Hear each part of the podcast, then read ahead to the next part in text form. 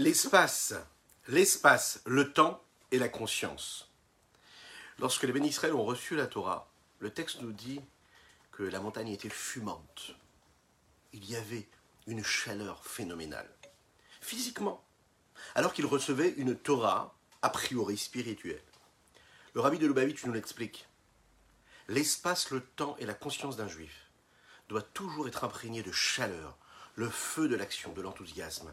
C'est ce qui nous permet véritablement de laisser cette matérialité justement se spiritualiser, se sanctifier.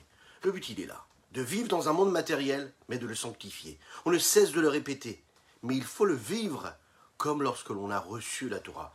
Oui, avec ce feu, avec cet enthousiasme, avec cette chaleur, avec cette conviction, tout ce que nous faisons, tout ce que nous accomplissions dans notre Torah, dans notre vie de juif, que ce soit en faisant la tefila, que ce soit en accomplissant telle ou telle mitzvah, on le fait avec enthousiasme. Et c'est ce qui nous permet de nous connecter à cette sainteté-là qu'il y a dans cette matérialité. Boker Tov les bonjour à toutes et à tous, je suis infiniment heureux de vous retrouver en cette magnifique matinée que Dieu nous offre sur la terre. J'espère que vous allez bien. On va démarrer dans quelques instants notre Tania du jour. Aujourd'hui, nous aborderons le 23e chapitre du Tania, le commencement, la première partie. Nous allons parler de roi, nous allons parler de peuple, nous allons parler de tout ce qu'on est capable de faire pour nous attacher à notre saint roi Akadosh Baruch. Juste après, c'est quelques notes de Nigun.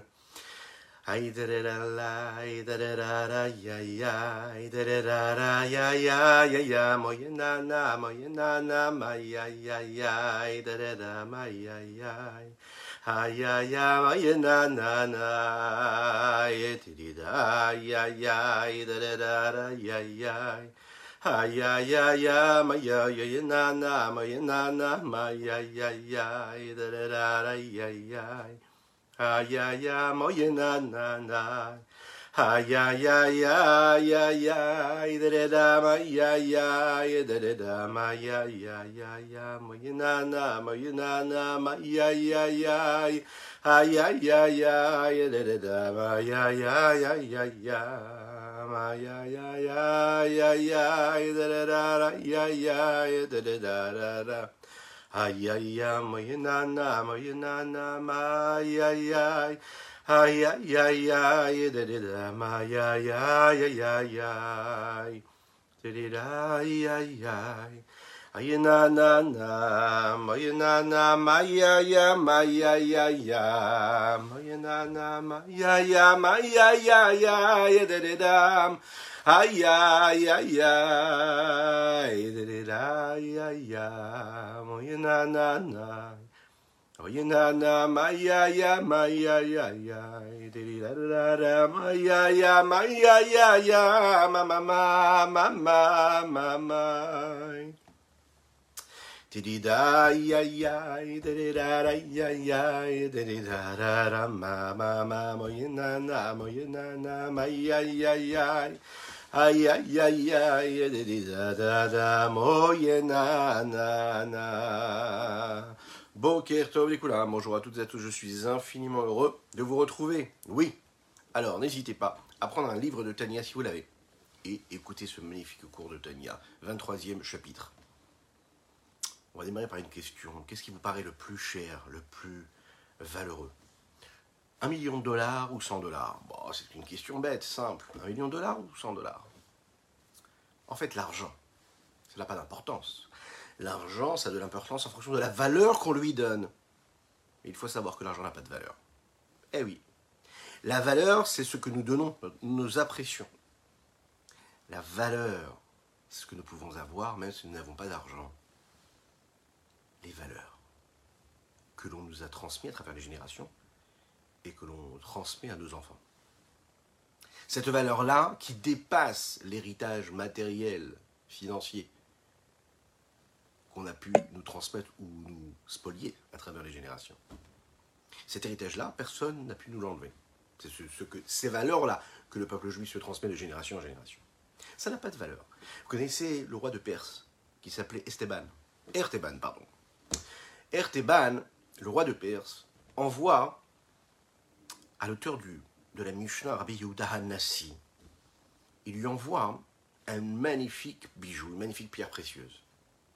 Il lui fait envoyer ça et il dit voilà, je te demande de me renvoyer toi de ton côté un objet de valeur.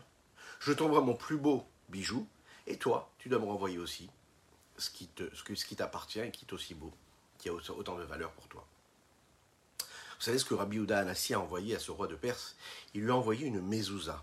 Alors une mezouza aujourd'hui, ça vaut combien? 40, 50, 60 euros, 100 euros? Ça nous paraît cher, hein? C'est 100 euros là qui nous permettent de sanctifier et d'être gardés par cette mezouza à, la porte de chez soi. Il lui envoie ce petit parchemin là en fait, cette mezouza. Le roi de Perse, Ertebal, reçoit ça. Hein. Il est révolté, lui, tu te moques de moi. Moi, je t'envoie une pierre précieuse et toi, tu m'envoies un petit morceau de parchemin qui a une valeur insignifiante a priori.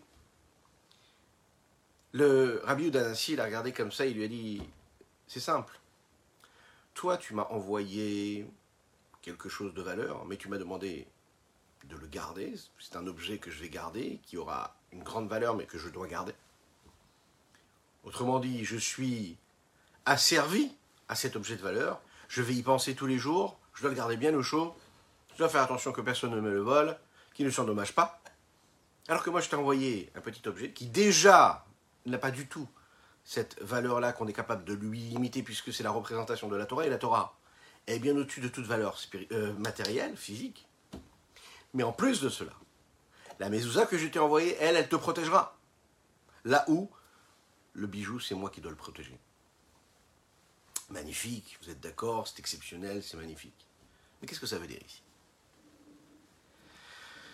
La fin de l'histoire, c'est que ce, roi de Perse là avait une fille. Et cette fille va tomber malade.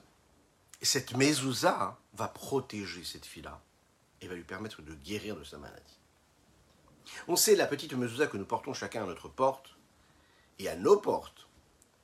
Elle nous permet de visualiser, de représenter tout ce qu'est la différence même qu'il y a entre une notion de spiritualité de sainteté, représentation du divin ici-bas sur terre, et ce qui peut être éphémère, temporel, qui est obsolète, qui était là, qui est là et qui peut s'en aller très rapidement, disparaître.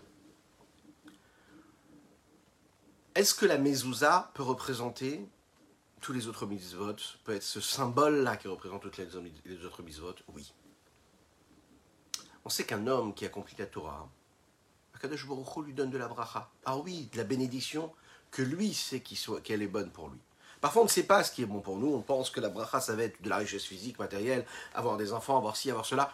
Pas du tout. La bracha, c'est ce qu'Akadosh Baruch décide de nous donner et qui correspond à notre besoin. En effet, ce qu'on demande toujours, c'est l'opulence matérielle et spirituelle. Oui, amen, amen, pour chacune et chacun. Mais ce qu'il faut savoir, c'est que la véritable bracha, c'est celle qu'Akadosh Baruch décide de nous donner. On n'est jamais en mesure de savoir véritablement ce que nous, nous avons besoin.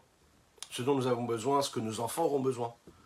Ce qu'on a besoin de leur transmettre. On ne sait pas, on ne connaît pas, nous, la suite de notre histoire. On est juste les garants, on est juste les gardiens, on est juste les passeurs, les transmetteurs de cela. Et puisqu'on est des transmetteurs, alors à ce moment-là, on doit transmettre ces valeurs-là, cette sainteté que la Torah et les mitzvot elle-même véhicule. Et quand on la transmet comme il faut, Akadosh Baruch nous donne de la bracha. Et qu'est-ce que c'est la bracha? C'est ce que lui pense qui est bon pour nous. Mais ce qui est sûr, c'est que chaque mitzvah que nous accomplissons, ça devient un réceptacle qui permettra, lui, de recevoir la bracha d'Akadosh Baruch la bracha de Dieu. Maintenant, la question qu'on va essayer de se poser ici. Pourquoi quand je fais quelque chose, quand je me renforce dans la Torah, eh bien j'intensifie et je permets au réceptacle d'être encore plus réceptif? Comment lorsque je fais une mitzvah, que je prends une mezouza, que je la mets à la porte de chez moi et que je la cloue au linteau de ma porte, je suis en train de créer un réceptacle pour la bracha de Dieu. Mais la bracha de Dieu, c'est quoi? C'est quelque chose de spirituel. C'est pas quelque chose de matériel physique. Comment, en prenant un acte physique, tel qu'un morceau de parchemin sur lequel je vais écrire à la main tel ou tel texte, je veux créer un véhicule de transmission, un moyen de transmission et de réceptacle et de réception pour cette bracha, cette bracha de Dieu.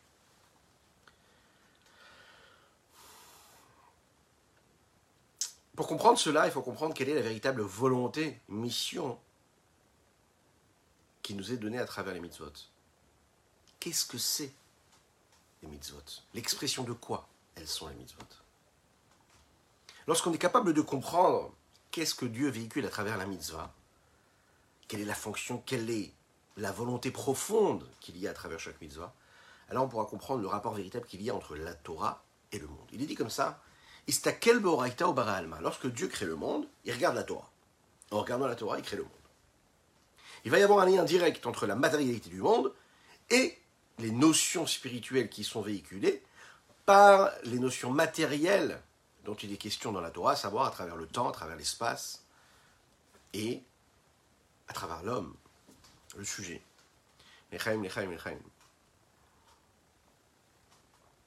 Nous étudions pour la réfoua chez les de Pinchas Ber Ben Yentel, que je lui envoie.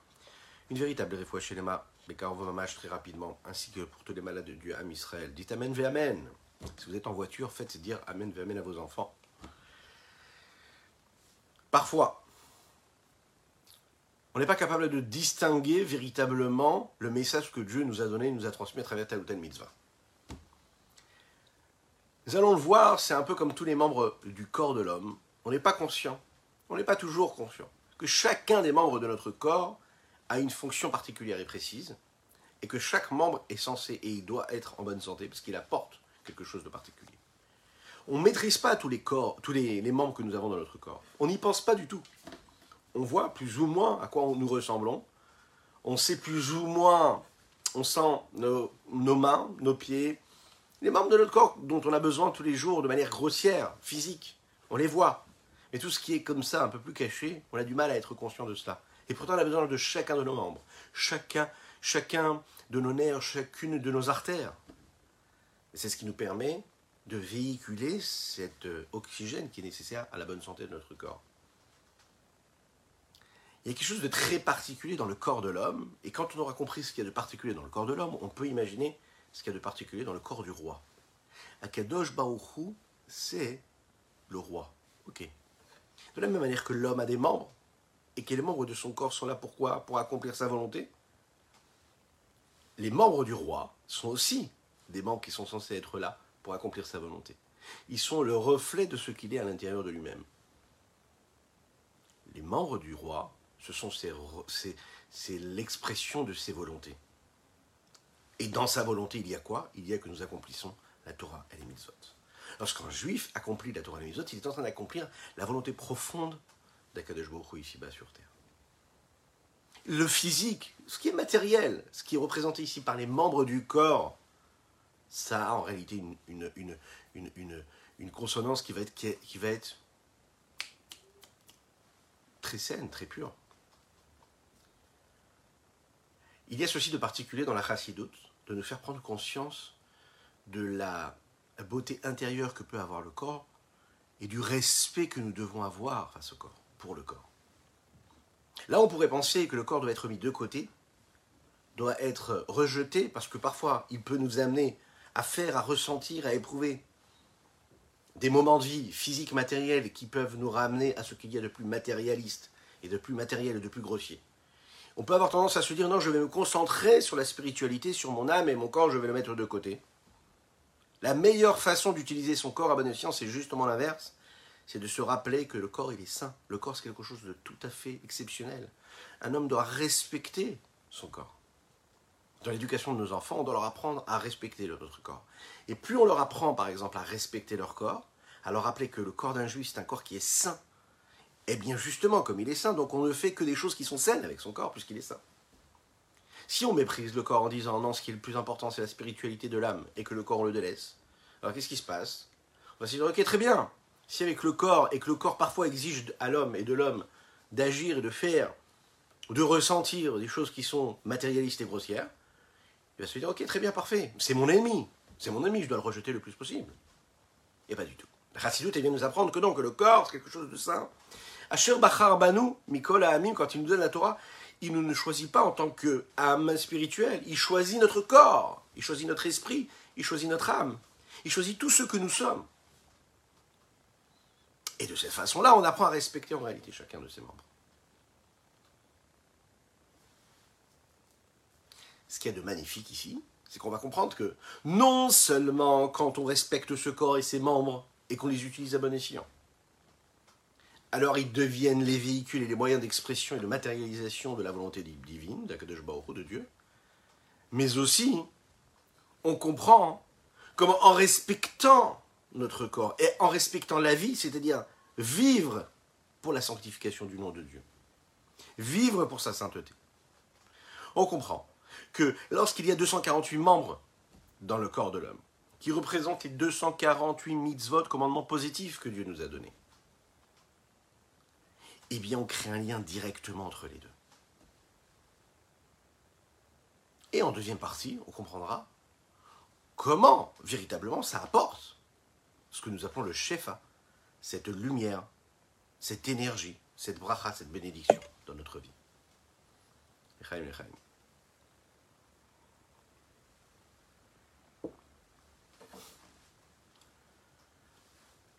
Lorsque une personne ouvre un commerce, il a l'idée du siècle. Il a l'idée d'une super start-up.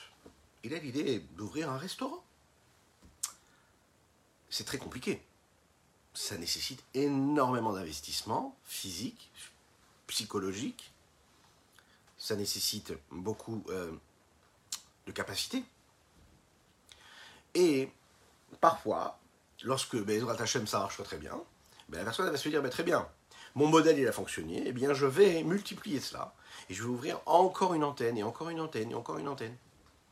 Et plus il va ouvrir d'antennes, plus il va se rendre compte qu'il aura besoin de gérer tous les petits problèmes qu'il avait dû gérer pour une seule boutique, eh bien il devra multiplier tous les efforts et l'investissement. Et dans chacun de ces commerces-là, il va devoir à chaque fois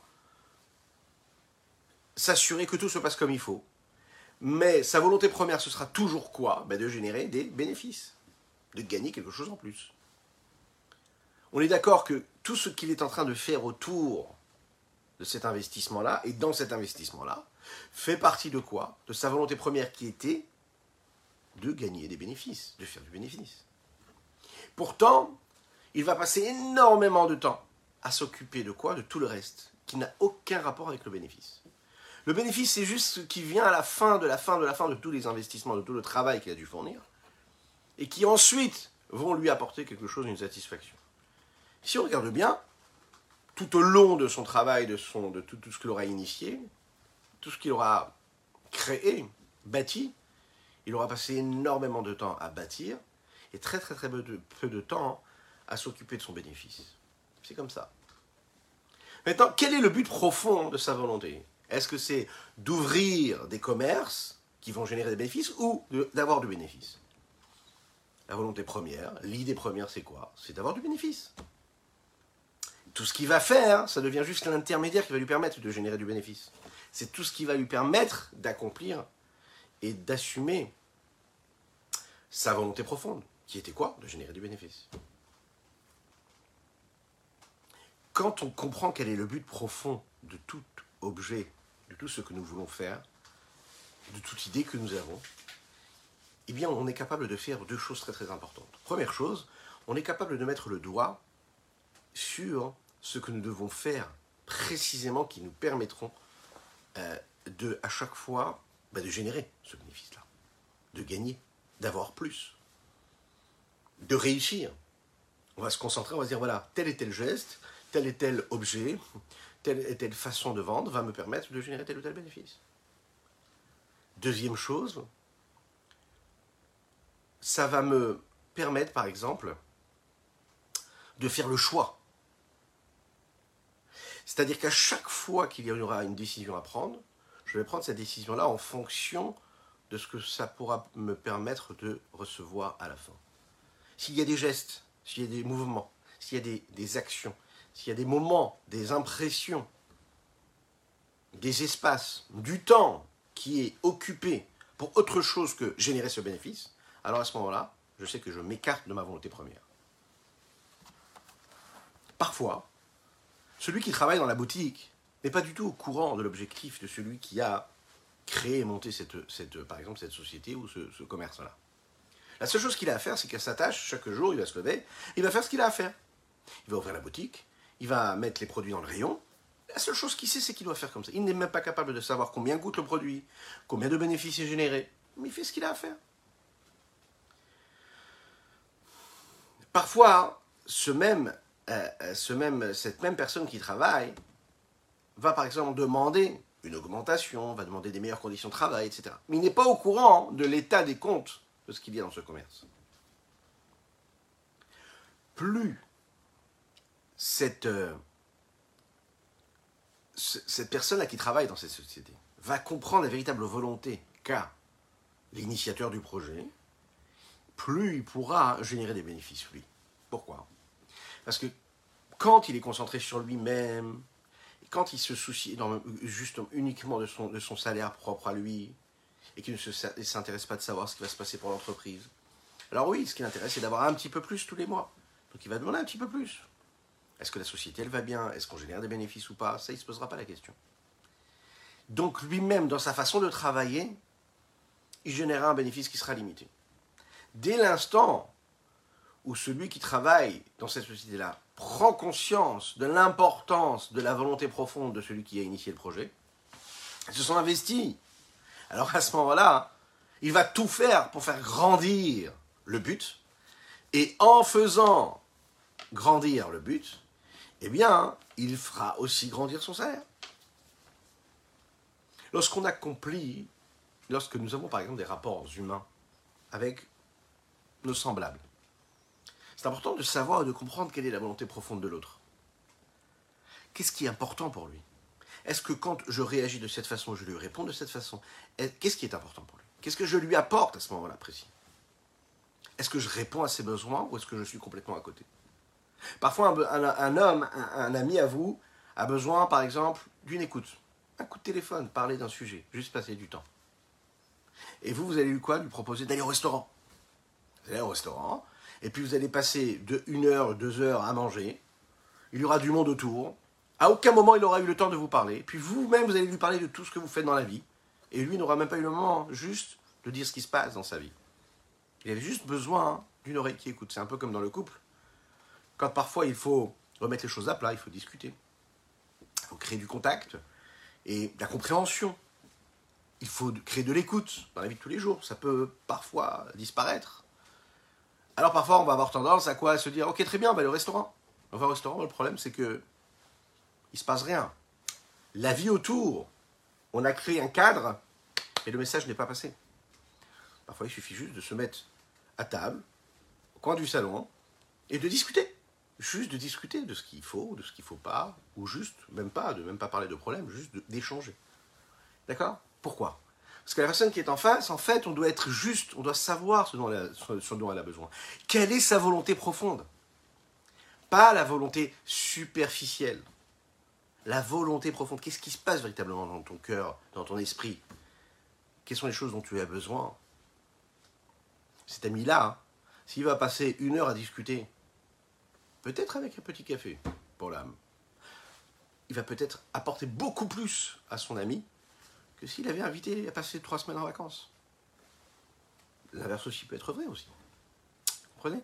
C'est-à-dire que la volonté profonde, parfois, on passe complètement à côté. Lorsqu'on est capable de connaître la volonté profonde de l'autre, on est capable de lui apporter énormément. Lorsque l'on est capable de connaître sa propre volonté, on est capable de faire de notre vie quelque chose d'énorme, d'exceptionnel.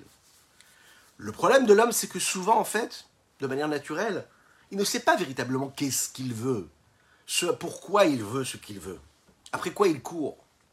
Souvent, la volonté de l'homme, elle dépend de, de l'heure, de mensonges, de rêves, d'ambitions passées, qui en réalité n'ont pas de corps, n'ont pas d'esprit, n'ont pas de consistance.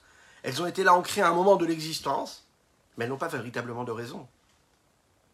Et après l'homme, il peut passer toute sa vie à courir après ça. Et qui en réalité n'ont pas de fondement, n'ont pas de, consistance. Connaître sa propre volonté, véritablement, sa volonté profonde, vraiment, c'est déjà réussir à générer le bénéfice. Lorsque tu travailles dans une société et tu comprends la volonté profonde de celui qui a initié le projet, tu peux aider énormément, tu as le feu dans les yeux tous les matins quand tu vas travailler, tu sais que tu fais partie d'un projet, tu sais ce que tu dois atteindre, et lorsque le client franchit la porte, Tu sais ce que tu dois, obtenir de lui.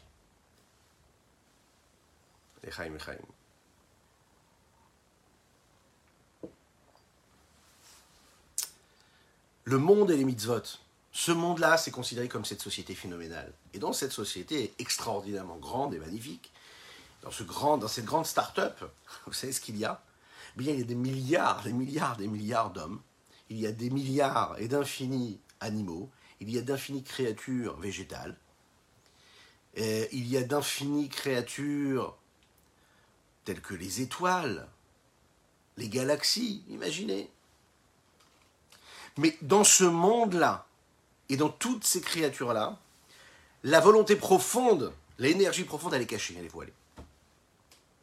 La Elokut, la divinité qui est là, qui est précisément, précisément l'énergie de chaque élément qui est dans ce monde-là, de toutes ces créatures terrestres ou célestes, est cachée, elle est voilée. Il en ressort donc que ce monde-là dans lequel nous vivons n'est que la partie extérieure et superficielle, entre guillemets, de la volonté de Dieu. Et donc, qui est là juste pour servir un but précis. Quel est ce but précis? Le but précis, c'est d'accomplir la volonté profonde d'Akadosh Baruch intérieur qui s'exprime à travers la Torah et les mitzvot. Quand je vais me servir de toutes ces créatures-là, de tout ce que Dieu a créé, et que je vais, y insuffler, je vais y insuffler un message de spiritualité et de sainteté à travers l'étude de la Torah, à travers l'accomplissement des mitzvot, alors à ce moment-là, je génère cette énergie-là, je la ravive et je comprends véritablement la volonté profonde qu'il y avait dans la création de ce monde-là. Je dévoile Dieu ici-bas sur terre. C'est ça le curseur d'un juif. Lorsqu'il se lève le matin, lorsqu'il va dormir le soir, ou lorsqu'il va dormir le matin et qu'il se lève le soir pour aller travailler, peu importe, il doit se souvenir d'une seule chose. Je suis là pour dévoiler Dieu ici-bas sur terre. Ça, se tient en fait en quatre mots. Dévoiler la volonté, dévoiler la présence de Dieu ici-bas sur terre. Ce monde matériel, tout ce que je vais ressentir, l'espace que je vais franchir, le temps que je vais vivre, la conscience que je vais avoir, doit être imprégné de ce message-là, de cette volonté qui est quoi? Ce à quoi je pense, ce que je fais, ce que je dis, tout doit être imprégné de ce message. Je suis là pour dévoiler, découvrir ce qu'il y a de Dieu dans ce qui est matériel. Où est-ce qu'il est Dieu dans ce que je vais vivre maintenant, dans ce que je vais dire, dans ce à quoi je vais penser? Comment je peux permettre à cette divinité de, de se dévoiler, à cette étincelle divine de rejaillir, d'illuminer mon existence, mon entourage Les Chachamim le disent. Bereshit bara et Le monde a été créé au commencement comment? Bara, bara, bara, ça veut dire que Dieu il a créé. Il a créé Shamaim Varet, ce ciel et la terre. Il a créé les deux. Il a créé le spirituel, il a créé le matériel. Pourquoi est-ce qu'il a marqué Bet Rachid nous le dit très rapidement. Pourquoi? Bereshit Bereshit, Reshit. Le mot Reshit veut dire en hébreu le commencement. Bereshit au commencement, mais bête. Pourquoi bête Pourquoi Réchit au commencement? Pourquoi bête Bête, Réchit. Bête, c'est le chiffre 2. Il y a donc deux commencements lorsqu'il y a le commencement du monde. Deux commencements. Deux têtes. Rachid nous dit Bête Réchit. Bishvil Israël ou Bishvil la Torah. Le monde est créé pour deux raisons. Pour le peuple juif et pour la Torah. Le monde n'est pas là juste pour la Torah, mais l'existence du monde dépend de ce qu'il y a dans la Torah.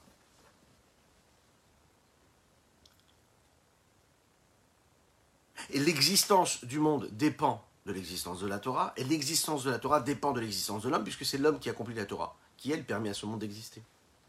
Mais ce monde, il est là pour servir cette Torah, et il est nécessairement présent à notre disposition pour être vécu de cette façon-là. Maintenant, pour que ce monde-là puisse être ce qu'il est, et puisque le monde physique, matériel dans lequel nous vivons provient de la volonté de Dieu, mais de la partie extérieure et superficielle de la volonté de Dieu, qui elle dépend de la Torah, qui elle est quoi? La profondeur de la volonté de Dieu, on peut comprendre que l'accomplissement de la Torah et des mitzvot c'est donc la source de l'abondance qu'il peut y avoir dans le monde. Plus on va accomplir de mitzvot, plus on va s'investir dans la Torah et les mitzvot, plus on, va y mettre du cœur, de la concentration, de la volonté, de l'enthousiasme, et plus on fait grandir l'abondance qui va arriver sur Terre. L'équation est assez simple. Puisque le monde provient de la partie extérieure de la volonté de Dieu. Et puisque cette partie extérieure de la volonté de Dieu dépend de la Torah, qui elle est la volonté profonde de la Torah. Donc plus tu accomplis la profondeur du message de la volonté de la Torah, tu accomplis une mitzvah, tu étudies la Torah, tu te comportes comme il faut, et plus tu génères l'abondance dans le monde. Tu génères de l'énergie, donc il y a plus d'abondance. Et cela te revient, bien sûr, à toi aussi.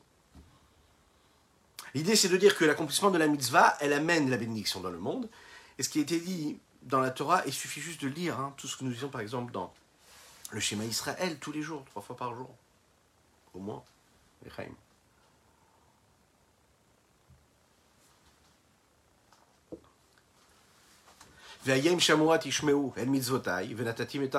Si vous écoutez mes mitzvot, alors à ce moment-là, je ferai descendre la pluie en son temps. La pluie, c'est la représentation de la bénédiction. C'est ce qui permet de générer une belle récolte.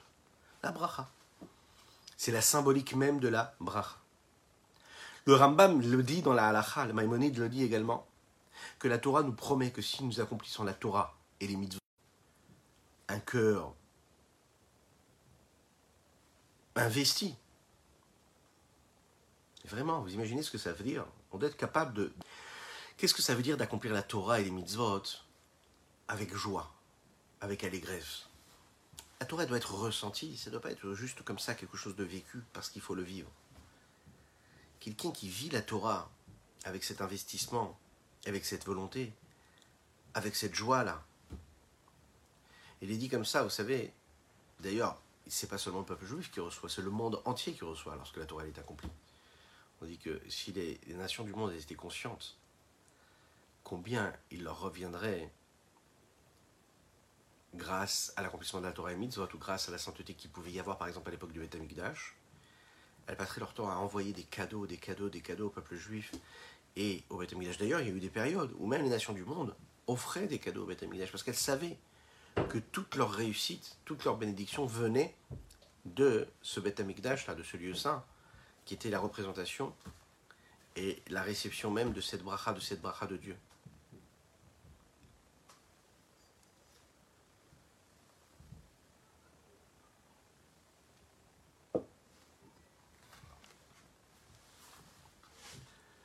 Le Rambam le dit, nous l'avons dit, il faut le répéter. Si on accomplit la mitzvah dans la joie et l'allégresse, Akadosh Baruch nous donne et nous fait mériter de quelque chose d'énorme. On va voir ici dans les mots ce que le Rabbi Zalman veut nous dire par cela. L'influence et l'abondance que les mitzvot peuvent nous apporter, c'est pas juste une abondance globale qui est générée pour le monde entier, mais c'est aussi, de manière précise et particulière pour chacune et chacun d'entre nous, de manière bien distincte. Chaque mitzvah, elle amène quelque chose de particulier, dans un domaine particulier qui lui est propre. Prenons des exemples. Nous avons parlé, dans l'introduction, de la mezouza que nous devrons poser à nos portes. La mezouza, par exemple, il est dit qu'elle protège ceux qui vivent dans la maison. Il est dit comme ça dans le texte, dans le schéma Israël toujours, Urtaftam al mezuzot et vous, vous l'écrirez sur des parchemins et sur les vous les écrirez, vous les poserez sur les linteaux de vos portes de la maison. Et juste après, le verset nous dit les ma'an irbu yemechem, afin que vos jours s'allongent. Donc la bénédiction est déjà donnée ici. Tu mets la mezouza, tu mérites Ezrat d'une longévité en bonne santé jusqu'à 120 ans pour chacune et chacun. Étant donné que le but d'avoir une maison chez un juif, c'est quoi? C'est comme tout le reste. Ça doit être investi de ce message qui est quoi? De faire de ma vie un moment où je vais découvrir, dévoiler la présence de Dieu ici-bas sur terre. Je fais de ma vie et du monde qui m'entoure un monde meilleur. De tout ce que je vais côtoyer un monde meilleur, un monde saint, un monde pur, un monde divin, véritablement dévoilé. Lorsque je montre que l'endroit où j'habite et protégé, et j'y pose ce que Dieu m'a demandé, une mezouza. Je suis en train de faire entrer de la sainteté dans mon foyer. Donc je suis en train d'exprimer cette volonté-là de d'utiliser tout ce que Dieu me donne matériellement et physiquement pour ce message-là qui est quoi Qui est la sainteté et la pureté. La tzedaka, prendre une petite pièce et la mettre dans la tzedaka, ça amène ce que nous appelons la parnassa. La parnassa, l'abondance. Et Chachamim le disent, aser te aser. Aser te aser, c'est le verset qui nous dit qu'on doit donner le maaser, un dixième au minimum. Si on peut donner un peu plus qu'un dixième, c'est bien aussi. 10%, 20%, c'est bien aussi. Les Chachamim me disent, le terme il est comme ça. Il y a marqué aser te aser. Très important de voir qu'en hébreu, le mot aser se lit aussi pour, et définit aussi ce qu'est un homme riche. Ashirut, Ashir, Ashir avec les mêmes lettres, Aïn, Shin, Resh. C'est la richesse. Celui qui prélève et qui donne, eh bien, un dixième, hein, eh bien, il reçoit, il devient riche. Asher, Aser, Bijvit, Shetit, Asher. Le but des 90% que tu as gagné, c'est pour que tu puisses donner ces 10%. Les 90% que tu as, ne, tu ne les possèdes pas, en fait, ils ne sont pas à toi. On te les a donnés parce que tu vas donner les 10%. C'est pas un acte de charité. Ce n'est pas juste de la pitié que l'on a pour l'autre et qu'on se dit, allez, je garde pas tout pour moi, je donne un petit peu à l'autre. Pas du tout. Il faut voir les choses complètement différemment. Tout ce que Dieu t'a donné, il t'a donné pour que tu puisses donner les 10%. Mais si tu ne donnes pas les 10%, ça valait pas le coup qu'il te les donne les 90%. C'est pas parce que tu as reçu 100% et donc que tu as reçu 90% que tu vas donner les 10%. Non, Dieu il veut que tu donnes 10%. Donc il te donne 90% aussi. Quand on réussit à se rappeler quel est le but, on l'a dit tout à l'heure, notre problème c'est qu'on n'a pas compris on ne vit pas avec cet objectif profond de la volonté profonde de Dieu. On n'est pas capable de savoir quelle est la profondeur de notre volonté, soi-même. Après quoi on court Qu'est-ce qu'on cherche véritablement? Mais si on est conscient de ce qu'on doit chercher, notre vie change complètement. Parce que notre regard change complètement. Tu te poses des questions, tu as des doutes de savoir est-ce que Dieu va te donner ce que tu as besoin jusqu'à la fin du mois. Mais si tu sais que ce que Dieu te donne, il te le donne pour que tu puisses toi donner aussi, eh bien tu es rassuré. Parce que Dieu, il sait que tu es juste un... Toi, tu es conscient que tu es juste un transmetteur, qu'on te donne quelque chose et tu fais ce passage de relais-là pour l'autre. Il n'y a pas de problème. Je me mets à disposition d'Akadosh Baruch de Dieu. Dès l'instant où tu fais ce que tu fais comme il faut dans la loi. Un autre exemple, Da'arat Amishpacha, la pureté familiale. On dit que c'est marqué comme ça, hein, qu'une personne qui, respecte la Ta'arat Amishpacha, la pureté familiale, ça apporte de la bénédiction dans le couple et ça apporte de la bénédiction pour amener des enfants au monde. Plus d'une fois, des centaines de fois Le rabbi de Lubavitch, quand on lui posait des questions, on lui demandait une bénédiction concernant le shalom baït, la paix dans le foyer. Quand on lui posait des questions, on lui demandait des bénédictions concernant le fait d'avoir des enfants, parce qu'on souhaite à chacun et chacune qui en aurait besoin, enfin, tout le monde en a besoin. Eh bien, il répondait de faire attention et de vérifier est-ce que les lois de la Taharat Amishpacha sont bien respectées? La pureté familiale, est-ce que c'est bien respecté? Est-ce que les lois de l'Anida sont bien respectées par l'épouse Parfois, ça se joue à des petits détails, des petites règles. Parfois, on a l'impression qu'on respecte globalement. Mais est-ce qu'on est aussi méticuleux dans cela que dans le reste de notre existence? Souvent, ça arrive que non il faut respecter scrupuleusement. Tu respectes scrupuleusement. Alors Akadosh Baruch aussi, il sera scrupuleux avec tes demandes et il t'enverra ce, que tu, as besoin d'avoir. Pourquoi? Étant donné que la pureté familiale, c'est le fait de découvrir, de dévoiler et de rendre présent la sainteté de Dieu ici-bas sur terre. Et comme dans la mitzvah de la mezouza, comme dans les autres mitzvot, notre but à nous c'est quoi? C'est de sanctifier notre vie, de faire exister Dieu ici-bas sur terre dans notre vie, dans notre quotidien. Et quoi de mieux que dans le couple, dans sa vie intime, ce qui pourrait paraître le plus matériel possible Y mettre de la sainteté, faire euh, résider Dieu ici-bas, dans notre petit monde, dans notre foyer, sanctifier notre existence. Alors à ce moment-là, il y a l'expression même de ce que peut être ici la pureté, et donc la volonté, et donc la bénédiction de Dieu. Le fait de respecter, c'est ce qui génère ta bénédiction. Les tfilines. Les c'est ce que les rachamim nous disent, c'est ce qui apporte de la kdusha dans l'homme. Un homme qui met les tefilines le ressent tout de suite. Dès l'instant où on met les tefilines, on sent qu'on est en train de vivre quelque chose, que c'est tout notre corps qui s'élève. On sait aussi que les téphilines, quand elles sont portées, les nations du monde les craignent, nous craignent. Elles sont la représentation, ici-bas sur terre, de la royauté céleste.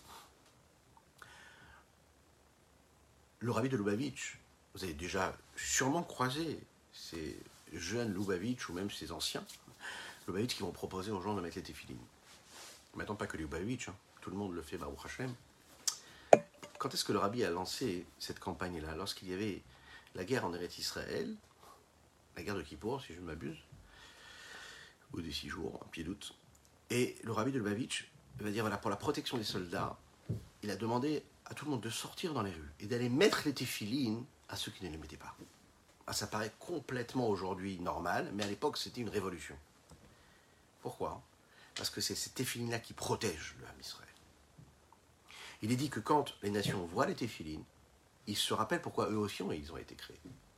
automatiquement, on laisse tranquille le peuple juif. Ils craignent le peuple juif. De manière totalement positive, dans un respect normal. Pourquoi? Parce qu'il y a le véhicule ici-bas, sur Terre, de la sainteté. Et donc ils respectent leur créateur. Sans le savoir d'ailleurs. Ça renforce la confiance en Dieu de mettre les téphilines.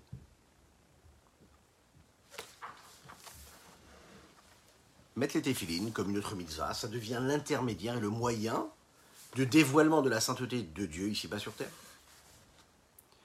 Et puis, dernier exemple qu'on va prendre avant de voir dans les mots ce que le Rabbi Zalman a à nous dire. Le Shabbat. Nous sommes aujourd'hui le jour, le jeudi, hein, le cinquième jour de la semaine. Bezrat Hashem demain, c'est vendredi. Déjà à partir de ce soir, déjà, on commence à rentrer dans le Shabbat. Pas seulement en faisant les courses, même spirituellement, dans la Kabbalah, c'est un moment qui est très particulier le jeudi soir toute la nuit. Il y en a qui veillent, qui étudient toute la nuit. Le Shabbat, c'est ce qui amène en réalité la bénédiction sur tous les jours de la semaine. Le Shabbat bénit les jours de la semaine qui vont arriver, mais le Shabbat bénit et est béni par tous les jours de la semaine qui l'ont précédé. Quand on dit les Chadodi, on dit les Chadodi, l'ikrat kala, bene Shabbat nekabela. Et nous disons l'ikrat Shabbat, les lecha, kihim mekor aberacha. Shabbat, c'est la source de la bénédiction. Le but de ces six jours de la semaine, c'est d'arriver au jour du Shabbat. Tu travailles toute la semaine pour arriver à Shabbat. Et qu'est-ce que c'est Shabbat? C'est sanctifier tout ce que tu as fourni comme effort pendant les six jours de la semaine. Tout ce que tu as généré matériellement et physiquement pendant ces six jours de la semaine, tu les sanctifies et tu les élèves le jour du Shabbat. Le monde entier, lui, est régi et dépend de la volonté de Dieu. Les mitzvot, c'est la profondeur de la volonté et le but profond de l'existence de ce monde. C'est la raison pour laquelle chaque mitzvah et son accomplissement, ça permet à la bracha d'être là, ici va sur terre, et chaque mitzvah que je vais faire, c'est ce qui va me permettre à chaque fois de faire descendre cette influence-là de Dieu ici-bas. Le rabbi de Lubavitch le rappelle dans un des Ayom Yom, euh, précisément du 25 Iyar. Il dit comme ça. On dit que le salaire d'une mitzvah, c'est la mitzvah. Srar mitzvah, mitzvah. Quand je fais une mitzvah, le salaire de la mitzvah, c'est pas d'attendre quelque chose d'autre, mais c'est la mitzvah elle-même. Mais qu'est-ce que ça veut dire? Comment? Le fait de faire une mitzvah, c'est un salaire pour moi Parce qu'en fait, il faut savoir que chaque mitzvah, nous l'avons dit, c'est de dévoiler la présence de Dieu. D'accord? De dévoiler une lumière ici-bas. il est dit aussi que le salaire, nous allons le recevoir dans le monde futur et non pas maintenant. Rabbi explique, il dit, les fruits de notre labeur, on les reçoit déjà dans ce monde-là, ici-bas. Le capital de la mitzvah, du salaire, on le recevra plus tard. Mais les fruits, on le reçoit déjà maintenant. Et quels sont ces fruits-là? Il dit comme ça. Dans chaque mitzvah, il y a quelque chose de particulier. Lorsque moi j'ai besoin de quelque chose et que je m'investis dans telle ou telle mitzvah, eh bien Dieu me répond. Il me répond. Vous imaginez ce que ça veut dire? Il faut lui parler à Dieu. Mais pour lui parler, il faut accomplir sa volonté. Et à travers cet accomplissement-là, on s'attache à lui. Et quand on s'attache à lui, automatiquement, on reçoit l'énergie qu'il nous donne.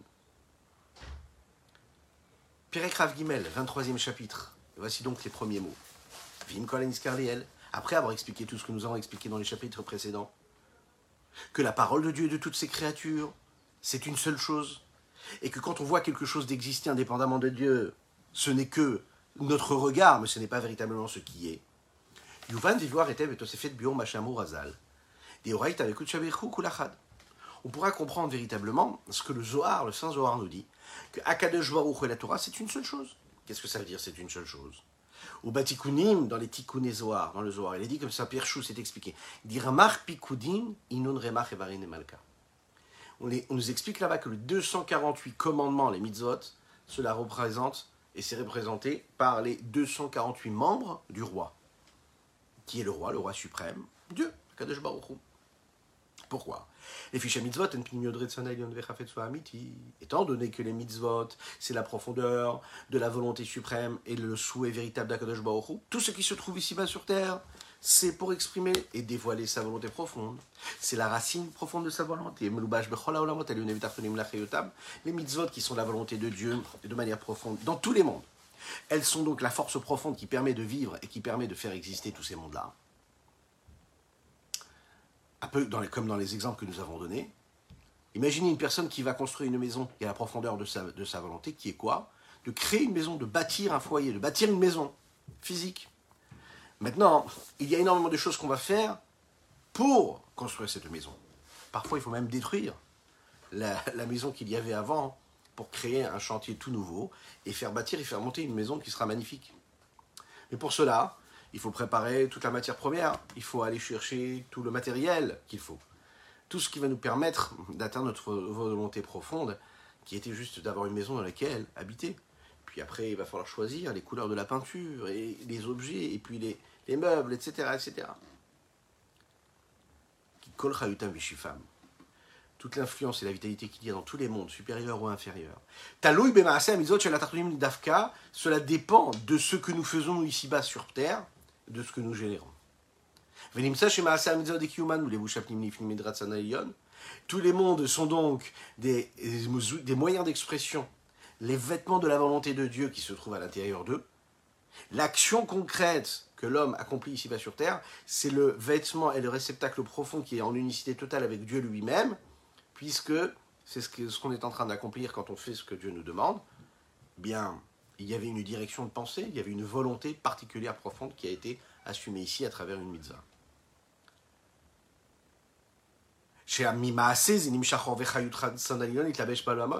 Un homme qui accomplit une mitzvah dans ce monde-là, à ce moment précis, il prend la volonté de Dieu et il habite dans le monde ici-bas. À ce moment-là, il y a l'expression même de la volonté de Dieu qui se rapproche le plus possible de sa volonté profonde. C'est la raison pour laquelle les mitzvot sont appelés les membres du roi. Pourquoi? Parce qu'en fait, derech machal, à titre d'exemple, de la même manière que les membres du corps de l'homme sont des habits pour son âme. Qu'est-ce que ça veut dire? Ce sont les moyens d'expression de son âme.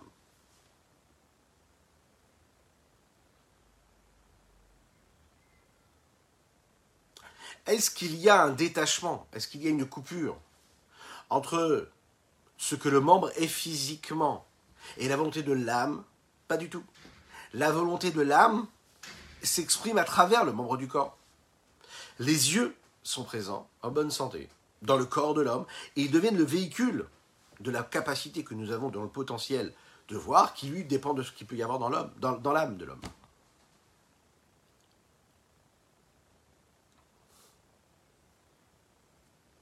Ou Betelim, Mikol, Vakol, ils sont complètement annulés et soumis à lui. Le pied ne se pose pas la question de savoir est-ce qu'il peut marcher ou pas. C'est la volonté de l'esprit, de l'âme qui a dans l'esprit, qui lui permet de marcher. Ah, est-ce qu'il se pose la question? Non, il ne se pose pas la question. Il accomplit, il fait partie, il est en unicité totale avec la volonté de l'âme. Il n'est pas détaché. Il est le véhicule, la matérialisation de cette volonté initiale. Et ça, c'est quelque chose de très particulier qui nous permet de comprendre qu'est-ce que c'est une mitzvah. Une mitzvah, c'est donc pas détaché du monde. La mitzvah, quand elle est accomplie, ça veut dire qui est quoi la mitzvah? L'accomplissement de la volonté de Dieu. Donc la volonté de Dieu se traduit dans quelque chose de matériel et de physique, c'est-à-dire dans le monde. Et la preuve, c'est qu'on voit que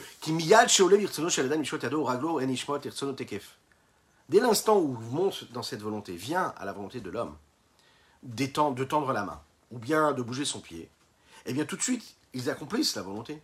Belishum il va amira la sans qu'on ait besoin de le formuler, de donner l'ordre à son pied de bouger ou de sa main de bouger, ou même de lui dire quelque chose. Oublie Shum Sheyakla, et sans attendre, cela se fait instantanément. Et là, Gamamash, est On n'a pas besoin de demander. Quand on a besoin de demander, d'exiger, de formuler quelque chose, on l'a expliqué dans le chapitre précédent. Dès qu'il y a formulation, dès qu'il y a expression, ça veut dire qu'il y a autre. C'est-à-dire qu'il y a une entité une qui va donner, qui va expliquer, qui va donner, qui va partager, qui va influencer l'entité deux. Mais dès l'instant où on comprend qu'en réalité, Dieu et son message, Dieu et le monde, c'est une seule chose, Dieu et l'homme, c'est une seule chose, et qu'on est juste la transmission, est juste la matérialisation de sa volonté, qu'on fait qu'un avec sa volonté, alors on comprend que quand on accomplit la volonté de Dieu à travers sa mitzvah, comme un membre du corps qui, lui, à aucun moment a besoin qu'on lui dise ce qu'il doit faire, mais instantanément, il fait ce qu'il fait, il fait ce qu'il y a dans le souhait de l'âme. Mais c'est pareil avec les mitzvot, imaginez un petit peu ce que ça veut dire là.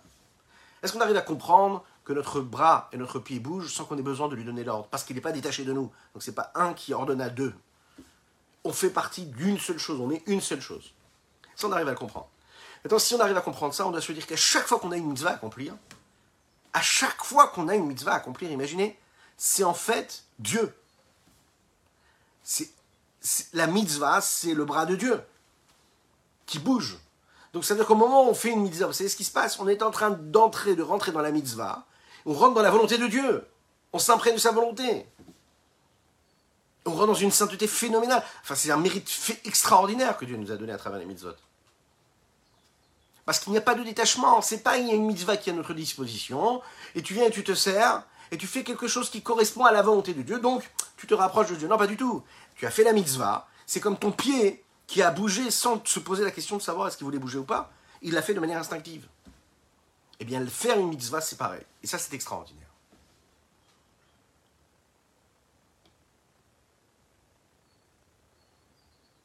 Les membres du corps n'ont pas de volonté propre.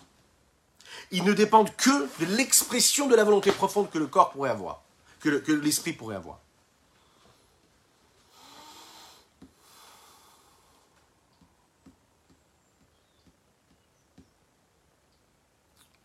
C'est l'histoire d'un chassid d'un homme qui avait un très beau champ. Ce champ-là lui donnait chaque année 1000 cours.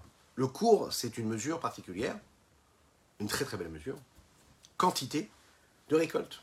Tous les ans, il avait le mérite de recevoir, de récolter ces 1000 cours. Il était très très riche. Et qu'est-ce qu'il faisait? Il accomplissait ce que la Torah lui demande, à savoir de donner le maaser. Et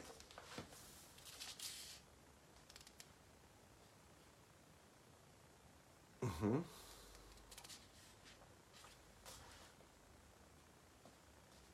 Un petit instant.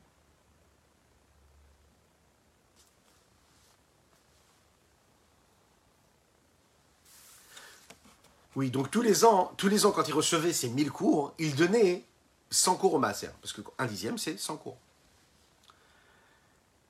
cet homme-là hein, quitte ce monde et il donne en héritage son champ à son fils. Et vous savez ce qui se passe Des enfants sont persuadés de faire mieux que leurs parents. Donc lui, il décide de donner un petit peu moins. Il dit non, je ne vais pas donner 100 cours. Je vais donner 90 cours. Ça suffit, 90. Bon. Au lieu de donner 10%, il donne un, un peu moins. Vous savez ce qui s'est passé l'année qui est arrivée? Eh bien le champ n'a pas donné 1000 cours, mais il a donné 900 cours, en fonction du chiffre qu'il avait donné avant. L'année d'après, il se dit, non, je ne vais pas donner 90 cours, je vais donner 80 cours. Qu'est-ce qui s'est passé? L'année d'après, il n'a reçu que 800 cours. Et voilà que les années ont avancé, avancé, et chaque année, il donnait moins. Et à chaque fois qu'il donnait moins, eh ben, ce qu'il récoltait, c'était en fonction de ce qu'il avait donné. Jusqu'au moment où il a reçu 100. 100 cours. 100 cours qui correspondaient à ce que son père donnait. Autrement dit, plus tu donnes, plus tu reçois. Quand tu décides de donner moins, ben, tu reçois moins. Un des chassidim, d'un tzaddik qui s'appelait Rabbi Yoshua Meapte, était très très riche. Et son rave lui a dit S'il te plaît, donne-moi une quantité, une somme assez importante de tzedaka. Cet homme-là, c'était un homme d'affaires très très riche, mais il était dans une mauvaise passe. Je me suis dit Non, non, non, je ne vais pas apprendre sur mes économies, en ce moment ça va pas trop bien. Donc il dit au rave Je suis désolé, cette fois-ci je ne peux pas vous donner. Pourquoi? Eh bien parce que ça va pas trop bien dans les affaires, mais je vous donnerai une autre fois. Malheureusement, cet homme-là a chuté complètement dans les affaires, il a perdu tout ce qu'il avait. Il a croisé son rave, il a dit Est-ce que c'est vraiment pour ça que j'ai tout perdu? Quoi Parce que j'ai refusé de vous donner une fois alors j'ai perdu tout ce que j'avais? Il a répondu Il lui a dit Mais non, tu n'as pas compris. Toute ta richesse que tu, recevais toujours, c'est quoi? C'était pas à toi. C'est Akadosh Baruch qui a mis ça de côté pour moi. Ah bon, pour moi. Dis-moi, qu'est-ce que je fais avec cet argent-là? Je donne à ceux qui en ont besoin. Ok? Ces pauvres-là ont besoin de cet argent.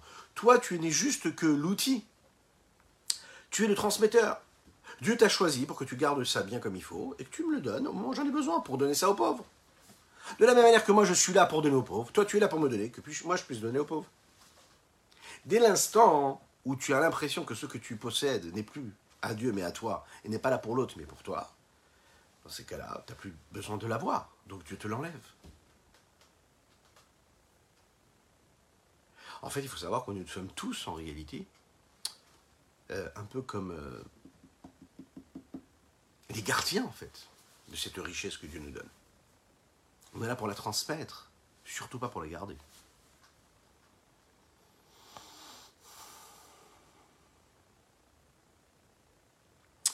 Voilà ce qu'on pouvait dire aujourd'hui sur notre taille du jour. Je vous souhaite une excellente journée. Que Dieu vous bénisse et qu'il vous protège, qu'il inonde votre existence de bonté, de grâce et de miséricorde, d'opulence matérielle et spirituelle.